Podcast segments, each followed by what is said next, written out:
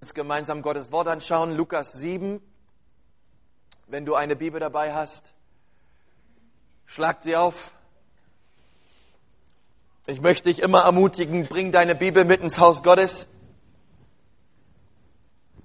Seine Bibel nicht mitbringen ist wie in einen Kampf zu gehen ohne Waffe. Und das wollen wir ja nicht, oder? Jesus hat einmal gesagt, wahre Anbeter sind die, die ihn, ihn anbeten in Wahrheit und im Geiste. Und wir hatten die letzten vier Wochen viel über Glauben geredet gemeinsam. Und wir werden in den nächsten drei Wochen eine neue Serie anfangen und wir werden über Anbetung reden, über Lobpreis reden, über ein Herz voller Anbetung. Wer von euch wünscht sich ein Herz voller Anbetung? Okay, das ist gut. Dann sind wir schon mal, äh, äh genau, da steht's, da kommen wir schon mal gut mit übereins. Und ähm, und heute wollen wir uns gemeinsam ein Beispiel anschauen, wie wahre Anbetung aussieht. Und diese wahre Anbetung, die wir uns heute anschauen, die findet an einem sehr merkwürdigen Ort statt. Ähm, denn entgegengesetzt der läufigen Meinung muss Anbetung nicht in einem bestimmten Ort stattfinden. Ähm, ich mag das manchmal nicht, wenn Leute sagen, eine Kirche äh, oder, oder eine Gemeinde da muss ich jetzt hin, um anzubeten. Das ist ein Haus der Anbetung. Ich meine, es stimmt, dass die Kirche ein Haus der Anbetung ist oder sein sollte. Ähm, aber es ist keine Ausschließlichkeit darin, zu sehen, ey, ich muss an einen bestimmten Ort gehen, um anzubeten. Ähm, der Tempel war auch zur damaligen Zeit ein Ort der Anbetung. Aber preis dem Herrn, der auferstandene Christus, er hat seinen Geist ausgegossen über alles Fleisch und er hat gesagt, nun seid ihr der Tempel des Heiligen Geistes. Deswegen, weil du der Tempel des Heiligen Geistes bist, insofern du Jesus nachfolgst, bist du ein Ort der Anbetung. Sag das mal deinem Nachbarn. Der muss das hören.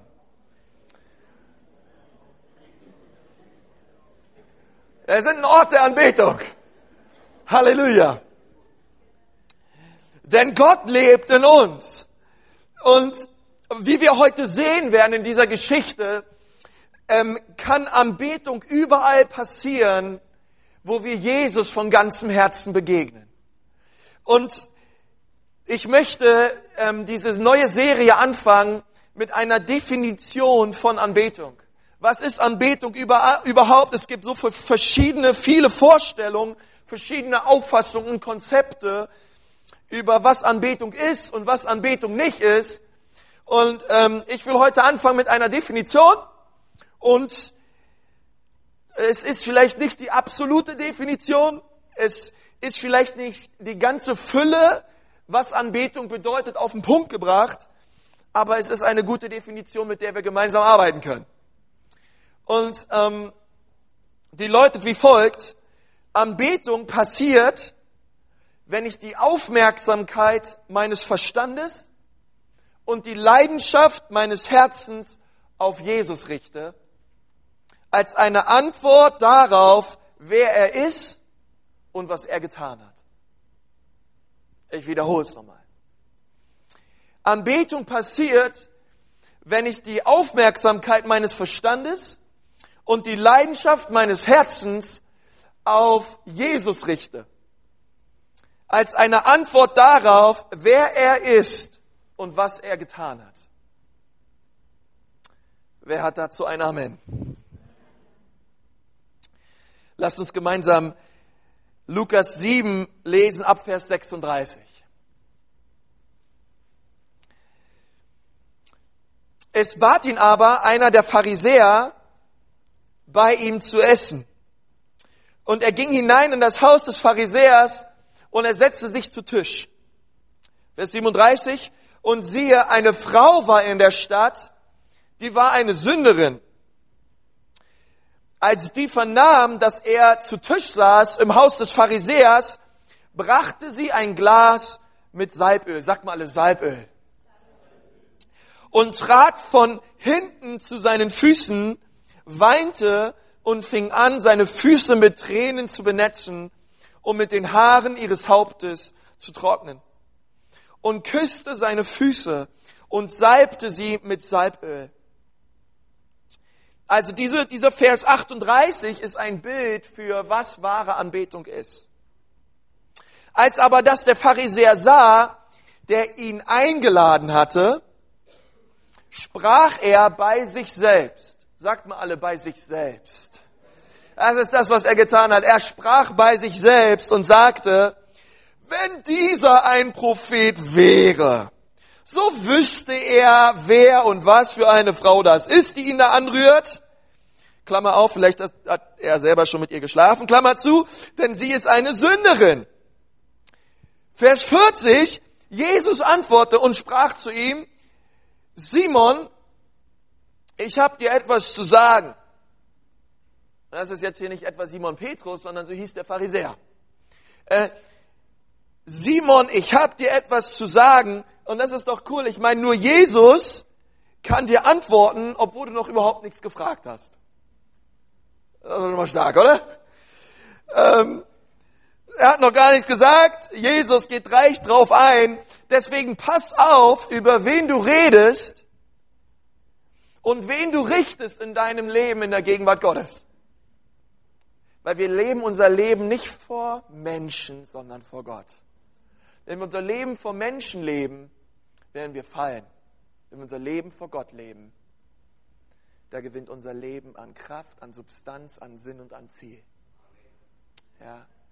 Deswegen bei all den, bei all den Sünden oder all den Dingen vielleicht in deinem Leben, es bringt nichts nach rechts und links zu schauen, ob dich keiner sieht. Es gibt einen, der sieht dich. Okay. Er aber sprach,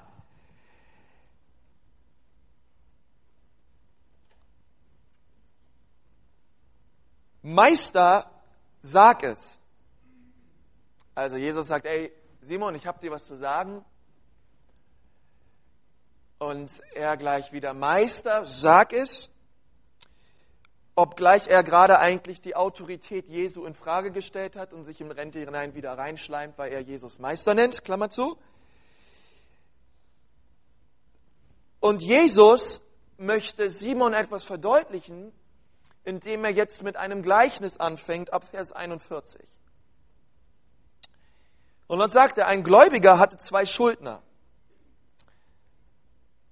Einer war 500 Silbergroschen schuldig, der andere 50. Da sie aber nichts bezahlen konnten, schenkte er es beiden. Wer von ihnen wird ihn am meisten lieben?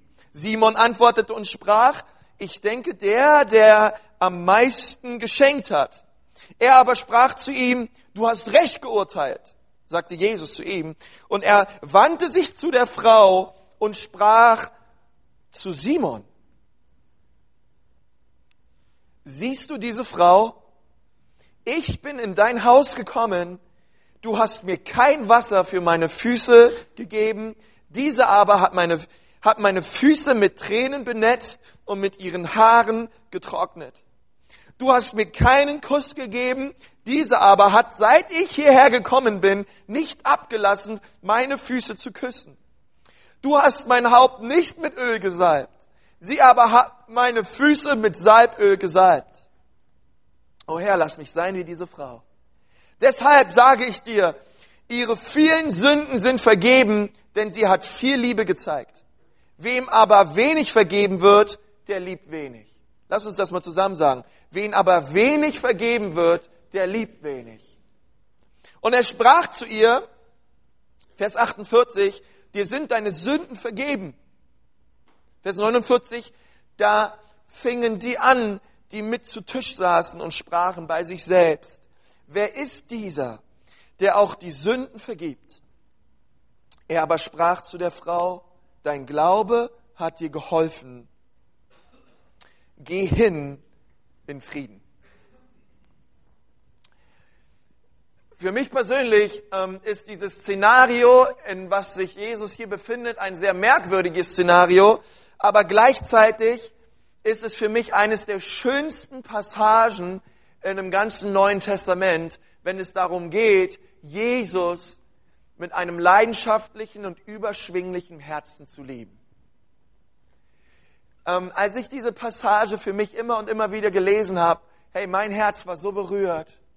Ich habe gesagt, Herr Jesus, ich will so sein wie diese Frau vor dir. Ich will diese Liebe, ich will diese Leidenschaft haben für dich, Herr.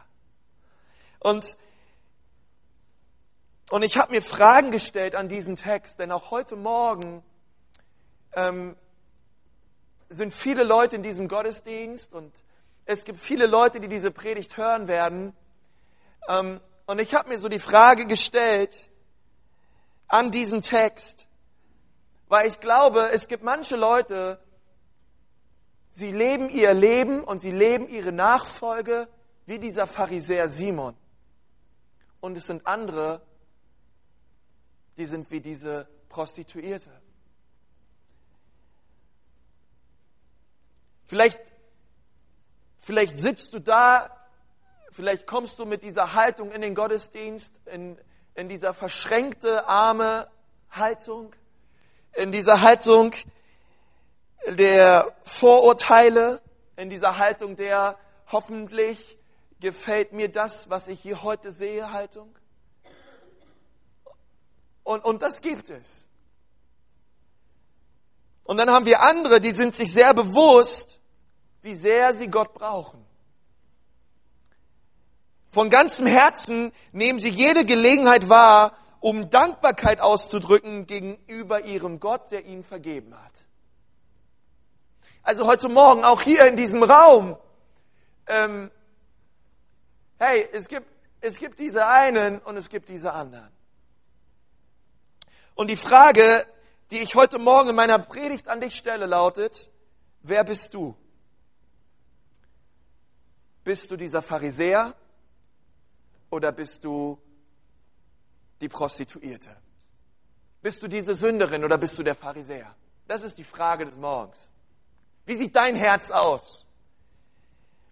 Nun, die Bibel lässt keine Frage darüber offen, dass diese Frau einen sündhaften Lebensstil hatte, aber sie lebte nicht nur in Sünde, sondern sie praktizierte diese Sünde in ihrer eigenen Heimatstadt.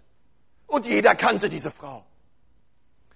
Und in derselben Stadt, in der sie nun Jesus angebetet hat, inmitten von vielen religiösen Profis, ähm, ist sie eine Prostituierte und die Menschen kannten sie. Und ich möchte kurz etwas zu dieser Frau sagen, die diesen sündhaften Lebensstil hatte in dieser Stadt, in dieser Heimatstadt. Und ich, und ich dachte an mein eigenes Leben und ich dachte an uns. Weil genauso haben auch wir einen sündhaften Lebensstil teilweise in unserer eigenen Heimatstadt. Obwohl wir hier heute Morgen alle zusammenkommen. Und du bist vielleicht heute Morgen hier und du kannst jedem etwas vormachen. Du kannst den Mitarbeitern dieser Gemeinde was vormachen, du kannst dem Pastor was vormachen, du kannst, wir können nett aussehen und lächeln und ich bin dafür und ich finde es auch gut. Das ist nicht die Frage. Aber die Frage, die dieser Text stellt heute Morgen, ist, wie sieht dein Herz wirklich aus? Wer bist du? Lässt dich die Gegenwart Gottes kalt und unberührt? Oder bist du wie diese Frau, die wusste, wer Jesus war, die ein Gespür hatte für seine Gegenwart und die daraufhin ihre ganze Liebe und Leidenschaft gegenüber Jesus ausgegossen hat, der ihr vergeben hat. Wer bist du heute Morgen?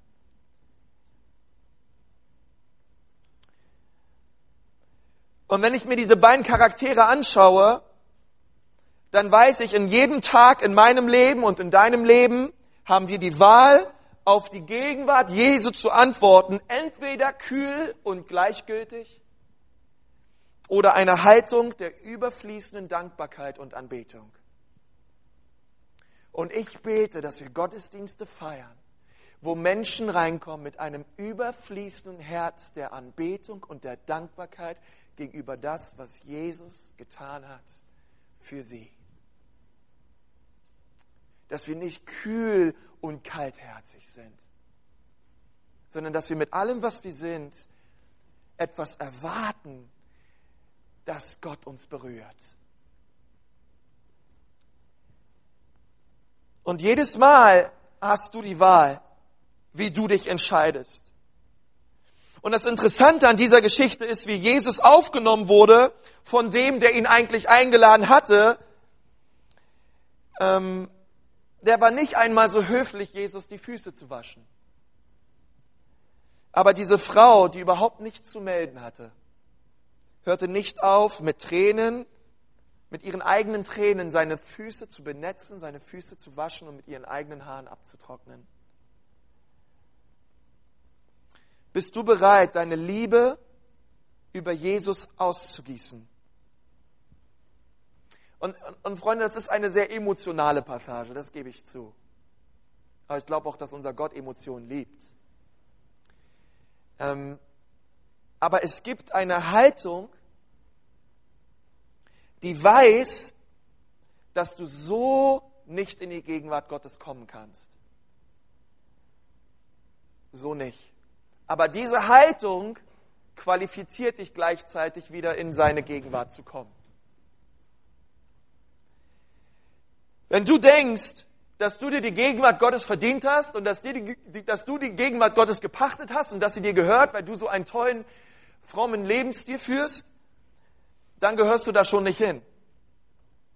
Das ist das, was Jesus unterm Strich diesen Pharisäer sagen wollte. Das Problem mit dem Pharisäer war, dass er dachte, er tut Jesus einen Gefallen, indem er ihn in sein Haus einlädt. Und ich weiß nicht, ob ihr solche Leute kennt. Sie denken, sie tun Gott einen Gefallen, indem sie in die Gemeinde kommen. Und, und manchmal, manchmal legen wir so eine Arroganz an Tag, wo wir meinen, ey, Gottes Tag wäre ruiniert, wenn ich nicht beten würde. Gottes Tag wäre ruiniert, wenn ich nicht in die Gemeinde kommen würde. Gott hat nichts im Himmel zu tun. Er wartet nur darauf, bis ich endlich aufstehe. Ansonsten ist sein Tag gelaufen. Und ich möchte dir mal etwas über die Gegenwart Gottes sagen heute Morgen. Es ist mein Vorrecht, in die Gegenwart Gottes zu kommen. Es ist dein Vorrecht, in die Gegenwart Gottes zu kommen hey, ich tue ihm keinen Gefallen damit, indem ich in den Gottesdienst gehe. Ich tue Gott keinen Gefallen damit, dass ich die Bibel lese, aber er tut mir einen Gefallen damit, weil er durch die Bibel zu mir spricht und sein Geist mich führt und leitet. Ich tue kein, Gott keinen Gefallen damit, dass ich in die Gemeinde komme. Hey, ich tue mir selber einen Gefallen damit und Gott tut mir einen großen Gefallen damit, wenn ich hier sitze und er spricht durch sein Wort zu mir, er verändert mein Herz und mein Leben. Es ist unser Vorrecht, in seine Gegenwart zu kommen. Und wir sollten das niemals vergessen. Es ist nicht etwas, was wir gepachtet haben oder verdient hätten. Und es gibt etwas Besonderes an Menschen, die wissen, sie haben die Gegenwart Gottes nicht verdient. Die wissen, ich habe Sünden in meinem Leben. Ich habe das nicht verdient, diese Gnade, die ich spüre. Hey, und wenn du hier bist und du trägst viel Schuld mit dir rum, wie diese Frau, weil du gesündigt hast, hey, ich mache dir heute Morgen einen Vorschlag, bring deine Schuld und bring deine Sünde ans Kreuz zu Jesus. Und decke sie auf als das, was sie ist. Und ich glaube, es kann eines der feurigsten Initialzündungen sein deiner Anbetung. Das zu erkennen. Ich habe es nicht verdient, aber ich darf trotzdem kommen so wie ich bin. Denn wem viel vergeben wurde, der liebt viel. Und diese Frau war mutig, genau in einem Ort aufzutreten, wo sie nicht hingehörte, um einen Retter anzubeten, den sie nicht verdiente, egal was die anderen meinten und behaupten. Hebräer 4, Vers 16 sagt, ey, und nun können wir kommen mit Zuversicht vor dem Thron der Gnade, durch das Blut Jesu, wo wir Barmherzigkeit erfangen und rechtzeitige Hilfe für jede Not. Und heute Morgen haben wir Jesus in diesem Haus. Heute Morgen stehen wir vor dieser Wahl. Wie reagieren wir auf seine Gegenwart? Ehren wir ihn für den, wer er ist? Und ich möchte über drei Charakteristiken, über drei Wahrheiten reden über Anbetung heute Morgen. Das war jetzt alles Einleitung. Wir fangen jetzt erst an. Drei Wahrheiten über Anbetung, ähm, die aus dieser Passage entstammen. Und die erste Wahrheit über Anbetung lautet, wahre Anbetung wird aktiviert durch eine mutige Initiative. Wahre Anbetung wird aktiviert durch eine mutige Initiative. Damals war es den Rabbinern untersagt, überhaupt nur mit einer Frau zu reden. Ich weiß, manche von euch, ihr würdet sich solche, solche Zeit vielleicht, vielleicht wieder hersehen, ja. Aber damals war es so.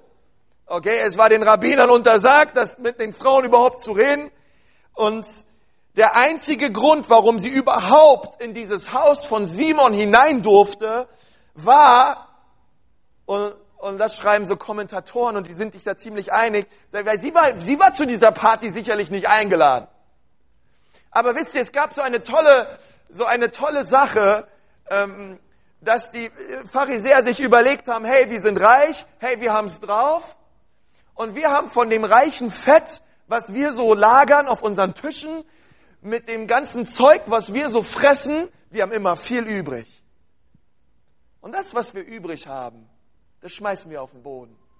Und dann dürfen die Armen und Bettler der Stadt kommen und sie dürfen die Krumen und die Reste auflesen, die uns von unserem Tisch gefallen sind. Hey, deswegen war die Frau da.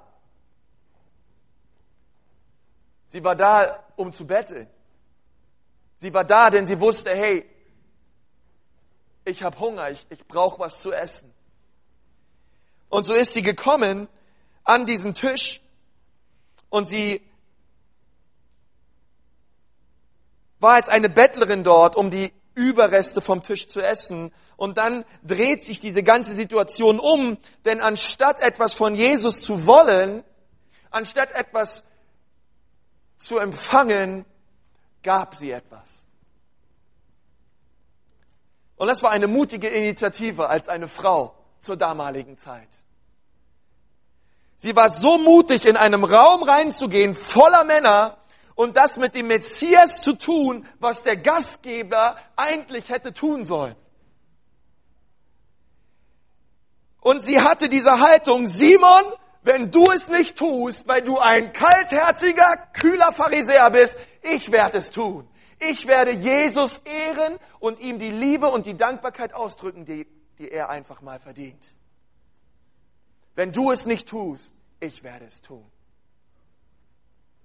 Ey, und das war so mutig und ich dachte über mutige Ausdrücke für Anbetung außerhalb der Gemeindestadt, weil Anbetung hat nichts damit zu tun.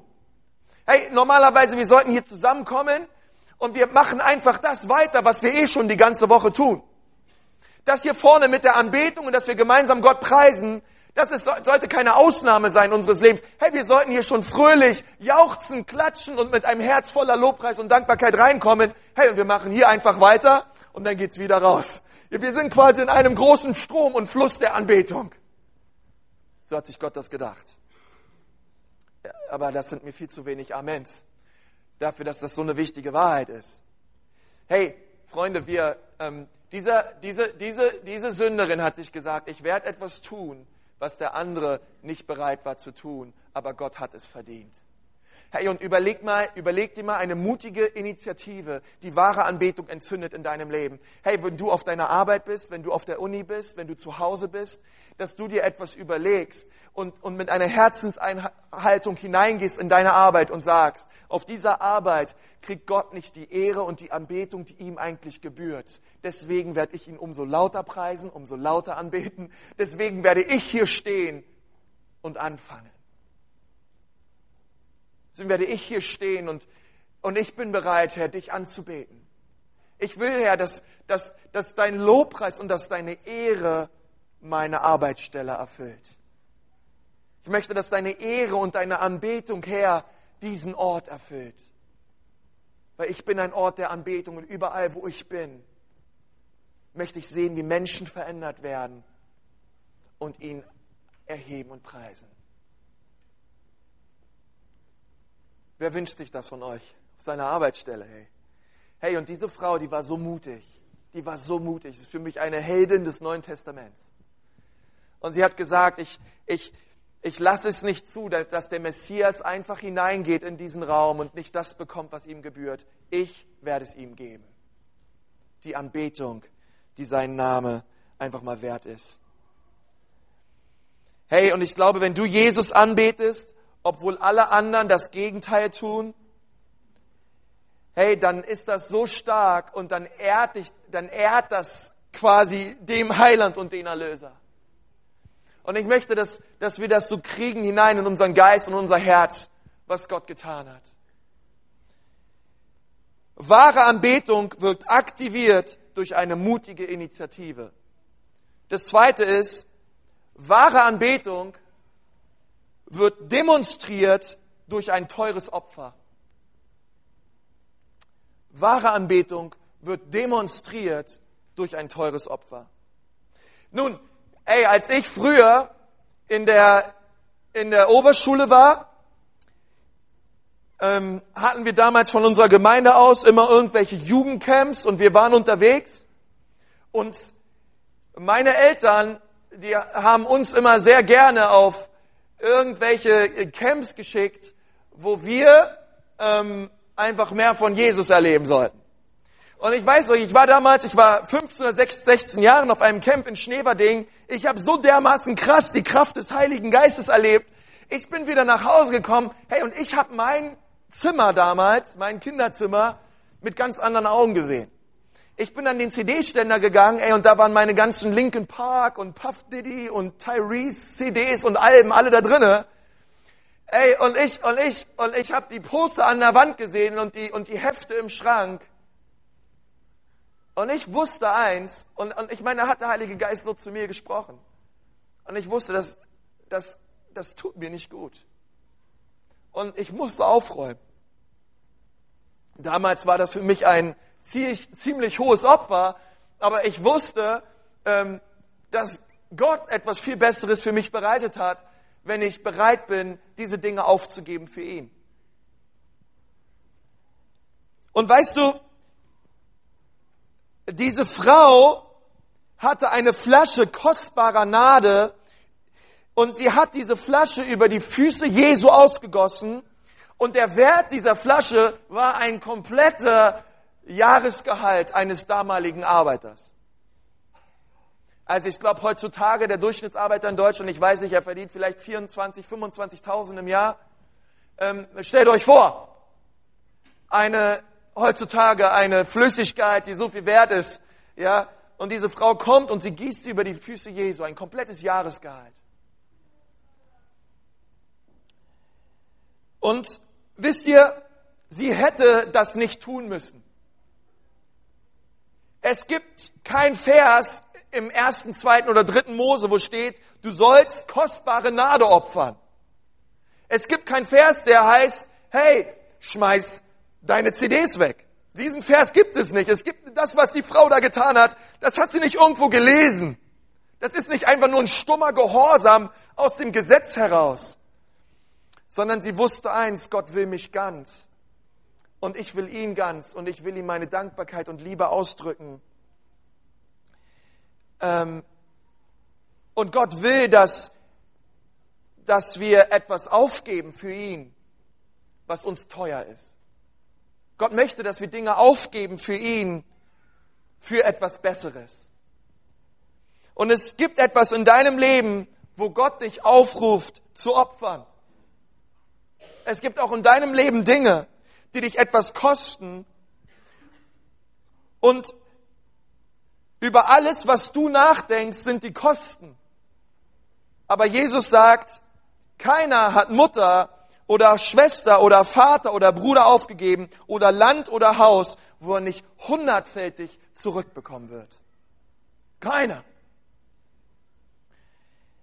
Gott fordert dich niemals auf, etwas loszulassen und aufzugeben, wo er nicht schon längst etwas viel Besseres vorbereitet hat für dich. Und diese Frau hat eins verstanden, es wird mich sehr viel kosten, es sieht auch echt komisch aus, was ich hier mache. aber ich bin bereit, ihm mein ganzes Herz zu geben.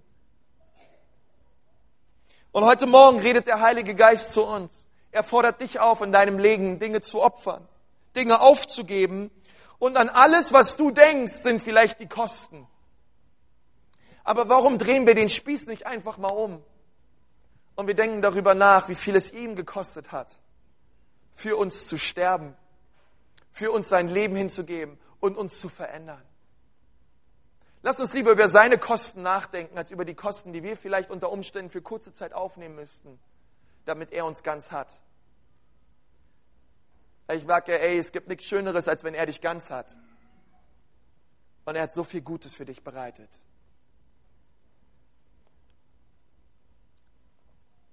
Wahre Anbeter geben ein teures Opfer.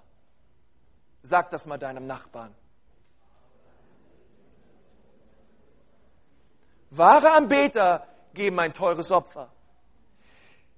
Hey, in 1. Chroniker 21, Vers 24 sagt der größte Anbeter, den Israel jemals hatte, König David, steht, ich werde dem Herrn nichts opfern, was mir selbst nichts kostet. Ich bin nicht bereit. Ey, sie wollten ihm alles schenken an Opfermittel, an, an, an, an Städten, an Opferaltären und alle Mittel. Und David hat gesagt, ich will es nicht geschenkt bekommen. Ich möchte teuer dafür zahlen, denn ich werde dem Herrn nichts opfern, was mir selbst nichts kostet. Und wir heutzutage, wir meinen, dass wir dem Herrn einen Gefallen tun. Wir können den Herrn etwas opfern und etwas bringen und es kostet uns überhaupt nichts. Wir sind bereit. Ich bleibe in meiner Bequemlichkeit. Ich bleibe in, in meiner Gemütlichkeit einfach stehen. Hey, stellt euch vor, wir würden eine Gemeinde sein, die so ein Herz hat. Hey, ich komme hierher und ich sehe es nicht ein, dem Herrn ein Opfer zu bringen, was mich nichts, selbst nichts kostet, nichts von mir selber abverlangt.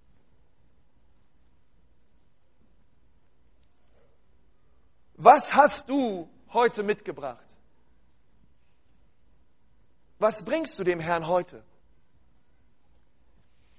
Diese Frau, die eigentlich eine Hure war, eine Bettlerin war, sie brachte ein Geschenk zum Tisch des Königs. Sie brachte Gott ein Opfer dar. Und ich möchte dich fragen, bist du wie sie? Hast du ein Opfer mitgebracht heute Morgen? Oder kommst du zu dem Tisch des Königs mit leeren Händen? Und ich meine, so wie Jesus diese Gastgeber in seinem eigenen Haus zurückgewiesen hat, ähm, und es wirklich eine peinliche Situation war, auch für Simon, äh, möchte ich uns heute Morgen mal ganz kurz in eine peinliche Situation hineinführen und euch ein paar Fragen stellen. Hast du es vor, ein Opfer in diesem Monat zu bringen? Und ich rede von einem Geldopfer. Ähm, ich rede über etwas, was, was dich selbst etwas abverlangt.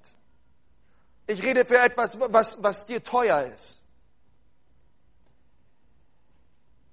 Ich weiß, wir können dem Herrn leicht unsere Zeit opfern und ihm gebührt alle Ehre. Aber unsere Liebe ihm gegenüber ähm, soll da nicht aufhören. Was, was bringst du heute Morgen mit zu dem Altar Gottes? Weil Anbetung bedeutet teures Opfer bringen. Und diese Frau gab ein richtig teures Opfer. Und ich glaube, wenn ich mir das ansehe, was diese Frau geopfert hat, so viel habe ich wahrscheinlich in meinem ganzen Leben noch nie geopfert. Aber sie war es bereit zu geben. Und ich rede von etwas mit Wert und Substanz. Diese Frau hatte nicht einfach nur Olivenöl mitgebracht vom, vom, vom Rewe für 69 Cent. Ey, die Frau brachte die kostbarste Nade mit, die es da draußen gab. Und sie opferte sie vom Altar Gottes. Sie goss sie aus auf den Füßen Jesu.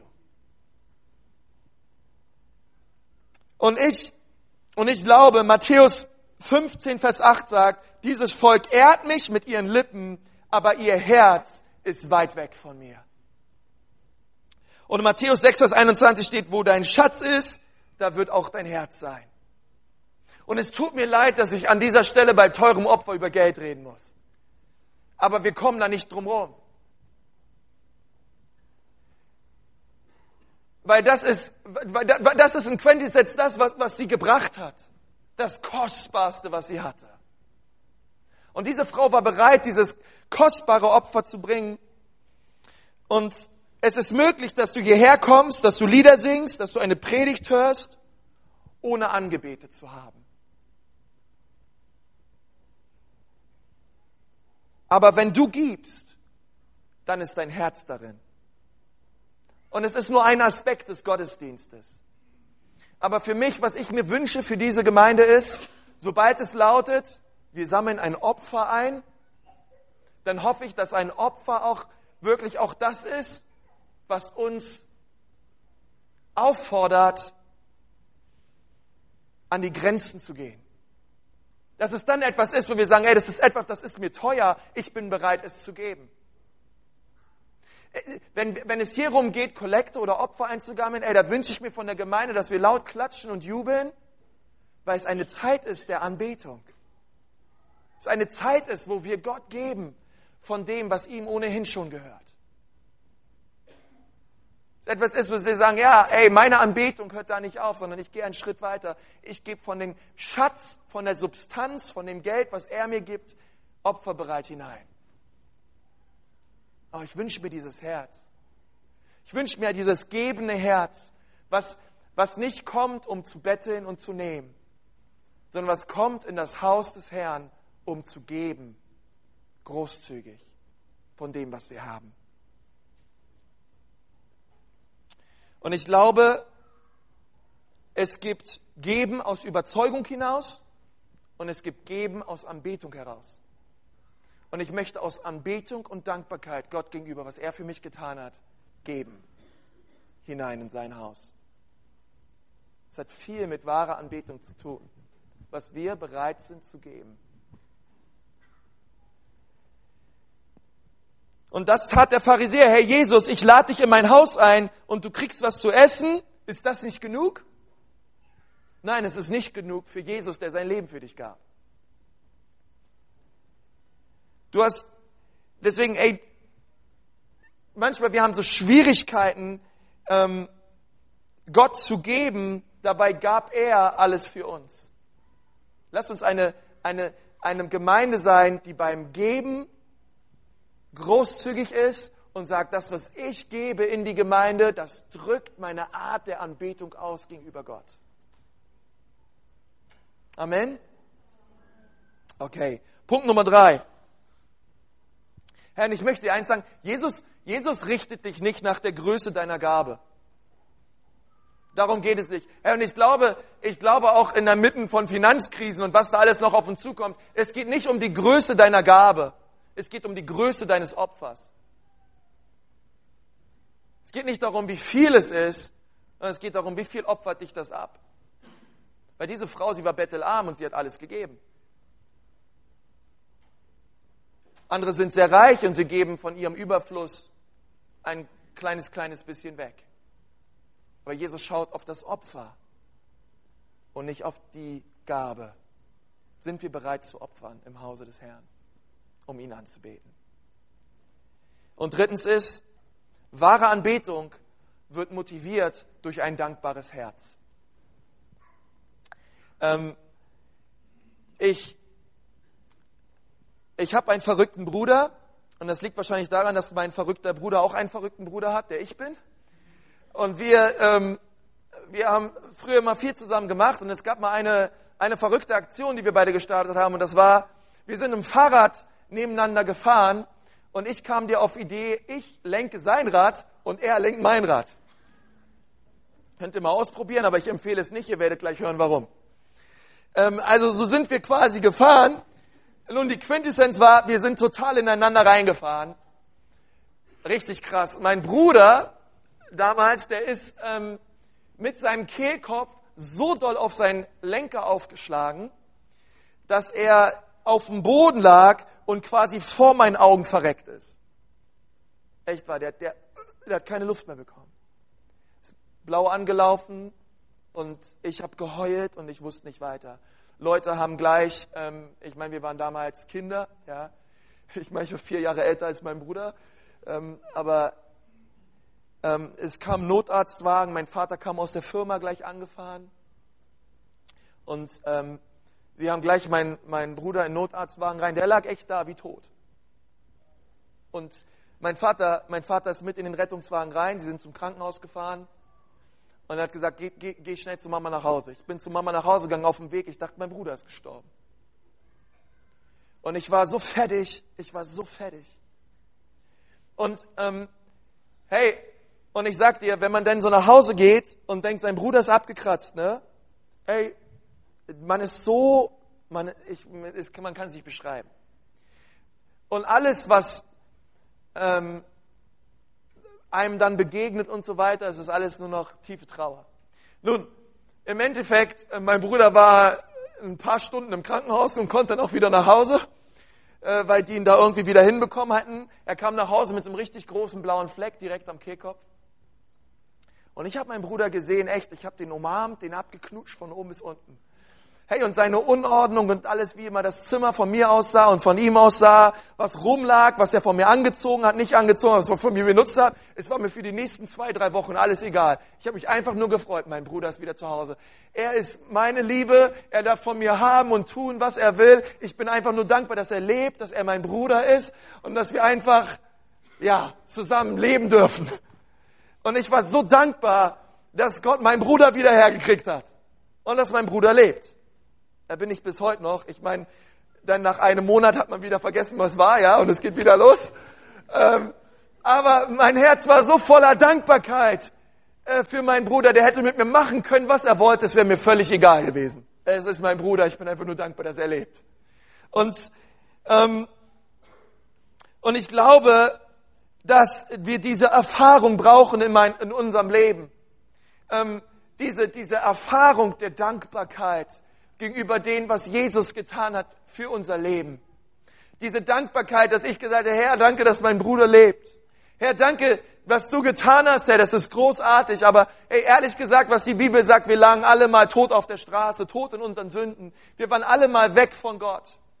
Und die Bibel sagt, dass er uns errettet hat, dass er uns aufgelesen hat, uns wieder belebt hat zu einer lebendigen Hoffnung und dass wir nun leben dürfen für Christus.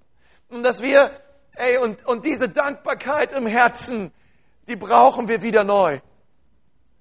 Einfach zu leben und zu sagen, Herr, ich danke dir, dass ich leben darf und ich will dieses Leben genießen, weil du bist mein Herr. Ich will einfach sehen, Herr, wie du Großartiges durch mein Leben tust. Und es ist nicht, dass die einen, weißt du, die, die, den einen vergeben worden ist und sie leben Jesus nun mehr, sondern es sind die, die sich bewusst sind von der Tiefe und Kostbarkeit dieser Vergebung, die sie erlebt haben am Kreuz von Golgatha. Es ist dieses tiefe Bewusstsein, dass Gott dir eine zweite Chance gegeben hat. Hey, und wenn du diese Gnade ergreifst, mit der du ergriffen worden bist, dann ist keine Initiative zu mutig, dann ist kein Opfer zu teuer, und was sonst religiöse Tradition war, wird wahre Anbetung motiviert durch ein dankbares Herz. Das ist alles auf den Punkt gebracht. Und ich, und ich wünsche mir für dich in dieser Woche, hey, lass uns mutige Anbeter sein. Lass uns ein teures Opfer bringen. Und lass uns mit dankbarem Herzen kommen vor dem Herrn, der uns errettet und erlöst hat, der uns wiederbelebt hat zu einer lebendigen Hoffnung und der einen, einen spitzen, Oberknaller, hypergalaktisch mäßigen Plan hat für dein Leben. Etwas vorhat mit dir. Lasst uns ihm die Anbetung geben, die seinem Namen gebührt. Amen. Ich möchte mit uns beten.